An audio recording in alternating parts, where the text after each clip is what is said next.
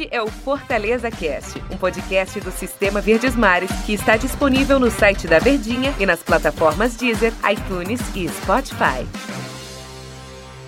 Olá, amigo ligado no Fortaleza Cast. Bom dia, boa tarde, boa noite. Boa madrugada para você que nos acompanha, seja o horário que for. Grande abraço para você que está aqui acompanhando o nosso Fortaleza Cast, em especial ao torcedor do Fortaleza que vai ter um jogo muito difícil, hein, meus amigos. É o jogo da sexta rodada do Campeonato Brasileiro.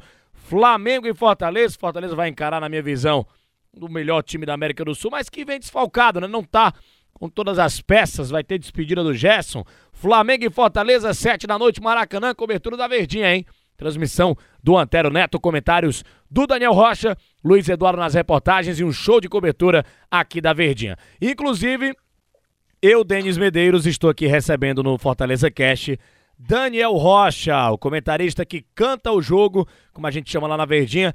E aí, Daniel, bom dia, boa tarde, boa noite, boa madrugada, qualquer horário que for. Vamos falar de jogo bom, hein? Jogo grande, é bom demais ser da elite do futebol brasileiro. Flamengo e Fortaleza, Daniel, tudo bem? Fala, meu querido Denis Medeiros, um grande abraço para todo mundo que está ligadinho, para essa audiência espetacular e gigantesca dos nossos podcasts e que está ouvindo cedinho, está ouvindo daqui a pouco começa o jogo, qualquer hora do dia, nos dá o prazer de ficar esses 10 minutinhos mais ou menos nos emprestando o ouvido e a audiência para a gente falar a respeito desse jogaço, né, que já fala por si só, pelo tamanho de sempre se encarar o Flamengo no Maracanã e ainda tem o tempero, né, que nos últimos anos sempre faz parte, é o reencontro do Rogério Ceni, né, sempre o duelo Ceni versus Fortaleza e quem comanda o Fortaleza foi Voda, que desde que o Ceni saiu, desde a primeira vez quando foi para o Cruzeiro, é o único que está fazendo o torcedor esquecer o Ceni. Né? Pois é, rapaz, o único, né? Veio o Chamusca, veio aí também o Anderson Moreira, mas Juan Pablo Voivoda é o cara do momento que caiu, já na, nas graças do, do, torcedor tricolor. Encontro com o Rogério Ceni, um Flamengo que vai ter despedida do Gerson e tudo mais, e é um Flamengo muito forte, né? Apesar da da, do Flamengo vir de uma derrota para o Bragantino e também não ter peças importantes por conta de convocações da Copa América, é um Flamengo que se deve ter muito respeito, né, Daniel? O que fazer para ganhar desse time do Flamengo do Rogério Senna, hein? Tá me ouvindo? Ah, rapaz, tava, tava, tava bloqueado aqui, mas agora tá tudo certo. Olha, Denis, o Flamengo, ele é um time que você precisa encará-lo de uma forma diferente. Inclusive, o Antero estava conversando no, no show de bola a respeito de se não poderia fazer do jogo contra o Flamengo como se fosse um mata-mata, em que você adota uma estratégia específica para aquele jogo, para aquele tipo de adversário, para o que você imagina que vem aí. E eu acredito que é isso que o Voivoda vai fazer. Pelo respeito ao Flamengo, por estar fora de casa, por saber todas as qualidades de um time que, mesmo muito desfalcado, e não é pouco, com, com gente aí em seleções é, é, variadas do, do, do, da Copa América e você precisa jogar de uma forma mais retraída. Eu acredito que o Fortaleza não vai mudar o esquema, até porque o 3-5-2, a grosso modo, que a gente fala que o Voivoda vem utilizando, ele fortalece muito o poder de marcação, ele povoa o meio campo, ele tem uma linha de três zagueiros que passam muita segurança ao Felipe Alves, é, então não, não, não é mudar o esquema, é a postura dentro de campo. Não imagino que a gente vai ter um Fortaleza que vai ficar em cima, marcando a linha alta, sufocando o Flamengo. Vai ficar mais retraído para pegar o Flamengo na velocidade, seja dos seus pontas, seja da. nem pontas, né? Os alas, mas dos atacantes de mais velocidade numa faixa mais central. É, acredito que o desenho do jogo seja por aí e o caminho até menos complicado para encarar esse Flamengo tão forte. Né? E o Fortaleza, nesse 3-5-2, você está dizendo, deve jogar com Felipe Alves no gol.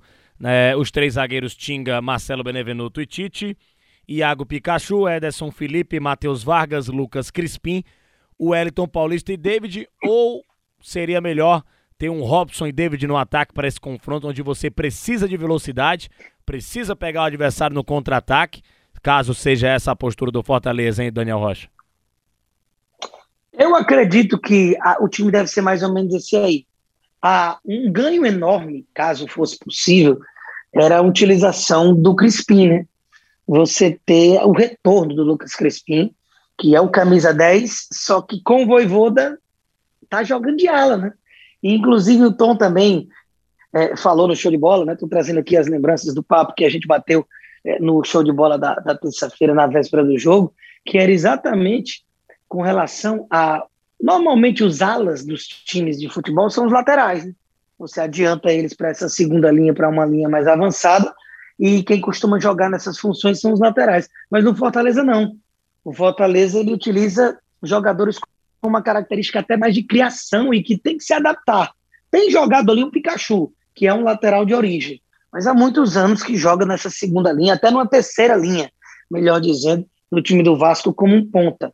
Então, você tendo o Crispim ali, você agregou demais, porque você tinha a qualidade de um meia e uma versatilidade do próprio Crispim que eu nem sabia que ele poderia oferecer. Mas rapidamente ele comprou a ideia do Voivoda e encaixou muito bem. Então, se pudesse alterar o que foi uma cara de time que jogou, por exemplo, nas últimas partidas, porque afinal de contas, desde a goleada no Inter no 5 a 1 que o Crispim não tem condições de jogo, seria um ganho enorme que ajudaria demais o time para encarar o Flamengo. E olha o que a gente fala, né, do Fortaleza tendo opções de derrotar o time do Flamengo, isso, isso por conta do começo avassalador do tricolor de aço, né? Ganhou lá na primeira rodada, dominando o time do Atlético Mineiro, principalmente no segundo tempo.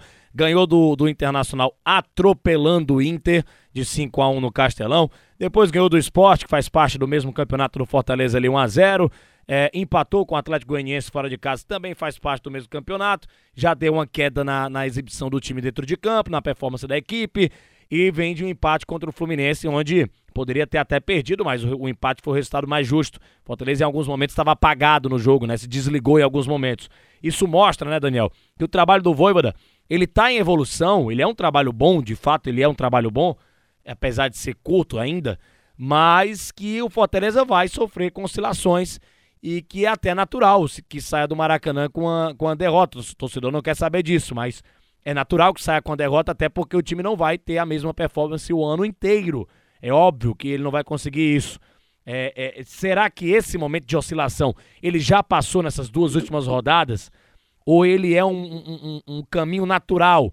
E o Fortaleza, ou então o caminho natural, o Fortaleza fazer as atuações que teve, pelo menos nas duas primeiras rodadas, de cara logo contra esse time do Flamengo? Eu gostei do. É óbvio. É óbvio, né? É óbvio, né? Olha, Denis, é difícil a gente cravar se já passou, mas que é natural. Inclusive, uma derrota para o Flamengo não, não, não entra na questão de oscilação. Claro que se houver uma atuação bem abaixo, a gente pode se preocupar com a questão do rendimento do time, mas o resultado não. Até mesmo porque resultado vem acontecendo. Você empatar com o Fluminense, como na última rodada também, não é um resultado horrível, né? Empatar com o Atlético Goianiense fora, um time que naquela altura não tinha nem tomado gol ainda no campeonato. É, tá tudo dentro de um script positivo. Só que realmente o rendimento do Fortaleza, mesmo com os resultados agradando, desde a goleada, né, a segunda rodada, o 5 a 1 em cima do Internacional, que é quando assumiu a liderança, que a gente tem percebido que o time não está tendo aquela volúpia aquela intensidade de agredir, de querer a bola, de atacar com muita gente, com imposição, de colocar o adversário nas cordas mesmo, pelo menos em algum momento do jogo. E nas últimas partidas isso não vem acontecendo. A derrota poderia, inclusive, já ter vindo. Mas é aquela história também de que quando a fase é boa, tudo dá certo. Né? Então, mesmo sem estar jogando de uma forma brilhante, o time é muito sólido, é muito seguro, coeso, dificilmente se perde ou passa por um momento de ser massacrado dentro de campo. Isso não tem acontecido. Mas, de uma forma geral, depois da gente fazer um balanço aí de que realmente houve uma queda nos últimos jogos, a oscilação ela é naturalíssima. E também não, não, não pode ser que já tenha terminado, ou pode ser que não tenha nem começado, porque, como falei, os resultados estão acontecendo, mas é natural que o time não tenha aquela mesma qualidade de jogo, até por uma questão física, que a gente viu recentemente, principalmente naqueles dois primeiros jogos de voltar para um segundo tempo engolindo o Atlético Mineiro no Mineirão e depois atropelar o Internacional com uma goleada que o Inter há décadas não sabia nem o que era. Ô Daniel, deu nosso tempo aqui, tomara que Fortaleza conquiste esse bom resultado contra o time do Flamengo. Cobertura na verdinha, repito, com o Antero Neto narrando, Daniel Rocha comentando e o nosso Luiz Eduardo nas reportagens. Valeu, Daniel, grande abraço, hein? Valeu, meu querido Denis Medeiros. Tamo junto, é nóis, até a próxima. Valeu, torcedor tricolor que também ficou aqui com a gente no Fortaleza Cast. Até a próxima edição, analisando o resultado de Fortaleza e Flamengo, Flamengo e Fortaleza. Grande abraço a todos. Este é o Fortaleza Cast, um podcast do Sistema Verdes Mares que está disponível no site da Verdinha e nas plataformas Deezer, iTunes e Spotify.